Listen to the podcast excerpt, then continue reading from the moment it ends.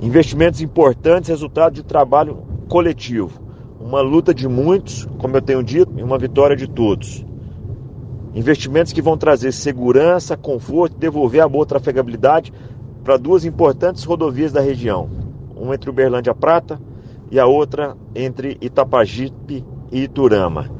Outros recursos estão previstos para outras obras na região que devem ser anunciadas, inclusive ainda agora no próximo mês de março.